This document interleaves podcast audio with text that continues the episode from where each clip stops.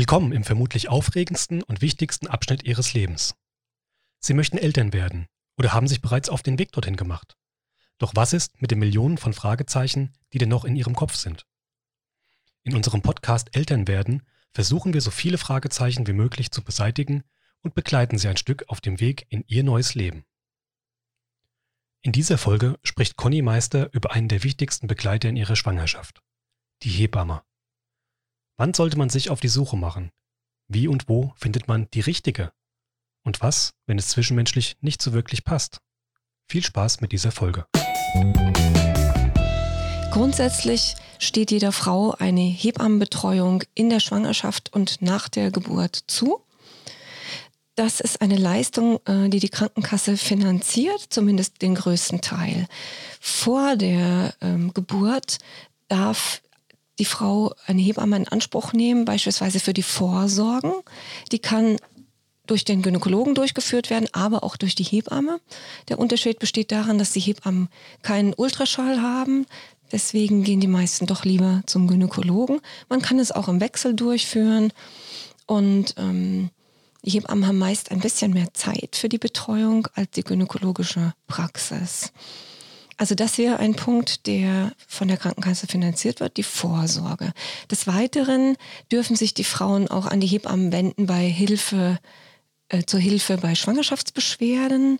Da haben die Hebammen viele Hausmittelchen, Tipps und Tricks und Hinweise und können auch oft beruhigend wirken. Dann natürlich die Betreuung unter der Geburt, je nachdem, ob man eine Klinik wählt. Da hat man die Klinikshebamme, die einen während der Dienstzeit betreut.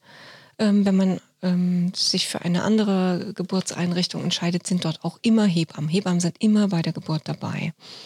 Und das Wichtigste eigentlich oder der Hauptpunkt der Hebammenarbeit ist die Wochenbettbegleitung. Deswegen macht es Sinn, sich sehr, sehr zeitig, am besten kurz nach dem positiven Schwangerschaftstest, sich um eine Hebamme zu bemühen. Da gibt es ähm, die Hebammenlisten, kann man im Internet eingeben, beispielsweise über den Hebammenverband, da ploppen die Listen auf von dem jeweiligen Kreis. Ähm, es gibt auch eine Zusatzseite, die nennt sich Amelie, die ist vom Hebammenverband entwickelt worden. Da schreiben Hebammen auch kurzfristig ihre Kapazitäten ein, was sie an Leistungen erbringen und ob sie überhaupt noch Zeit haben. Das ist also auch ein neues Portal, das gibt es seit April 2020.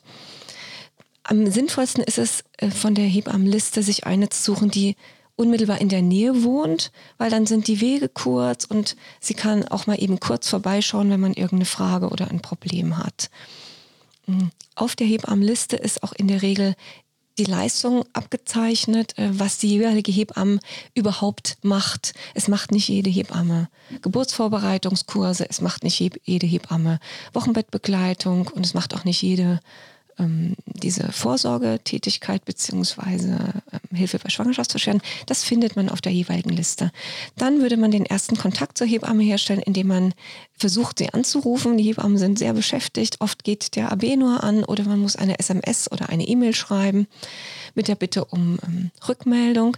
Die meisten Hebammen melden sich zeitnah und zuverlässig zurück. Wenn das nicht klappt, dann bitte noch einen zweiten Versuch starten. Manchmal geht auch was unter dann findet der erste Kontakt praktisch per Telefon statt. Da sollte man vielleicht schon darauf achten, kommt man gut klar, nimmt die sich Zeit, ähm, hat man das Gefühl, es springt ein Funke über, man hat einen Draht zueinander.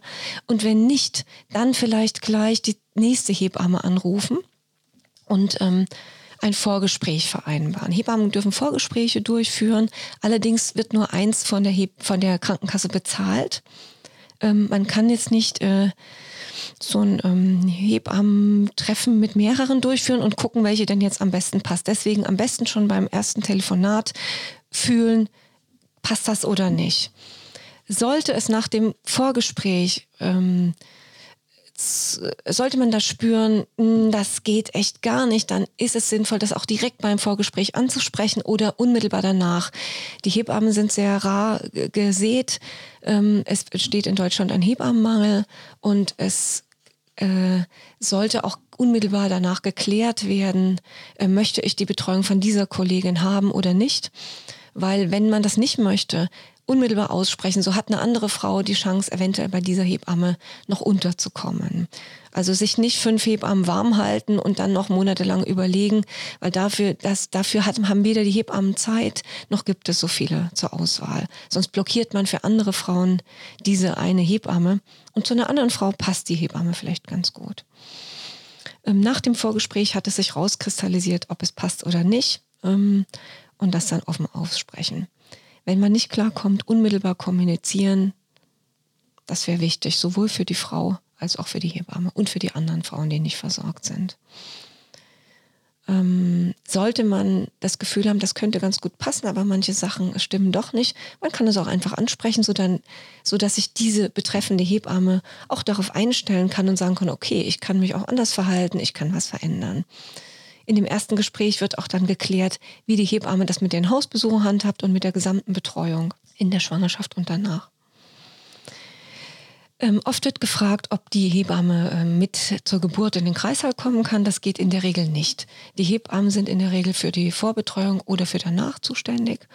Wenn man unmittelbar die gleiche Hebamme haben möchte, die praktisch vorher und danach kommt, das funktioniert in der Regel nur im Geburtshaus.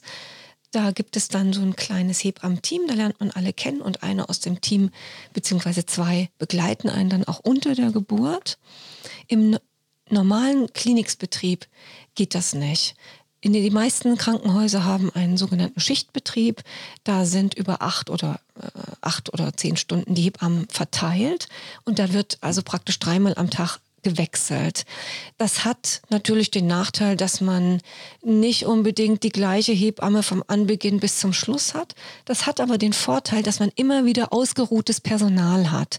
Im Gegensatz zu einem Geburtshaus oder zu einem Belegssystem oder zu einer Hausgeburt, da hat man diese eine Hebamme und die bleibt von Anfang bis zum Schluss da. Und wenn eine Geburt sehr, sehr lange dauert, dann ähm, kann es sein, dass dann eben auch der Hebamme mal die Kraft ausgeht und nicht nur den werdenden Eltern. Und dann ist es, ähm, dann fehlt manchmal eine neue Idee oder eben diese Energie. Der Vorteil ist natürlich dann, dass die Hebamme die ganze Zeit da ist und man hat nur eine Betreuungsperson, zu der man ein gutes Vertrauensverhältnis aufgebaut hat. Hat halt alles Vor- und Nachteile. Weitere Geburtsbegleitung von derselben Hebamme außer Geburtshaus ist bei der Hausgeburt. Da ähm, hat man auch die gleiche Hebamme von Anbeginn bis zum Schluss. Manchmal sind es auch zwei Hebammen, die kommen. Und dasselbe gilt auch fürs Belegsystem. Da gibt es auch mehrere Gruppen von Hebammen und man lernt diese Gruppe kennen, wo dann äh, zwei bis vier Hebammen sind. Und eine von denen wird auf jeden Fall bei der Geburt dabei sein, sodass es etwas persönlicher und vertrauter ist.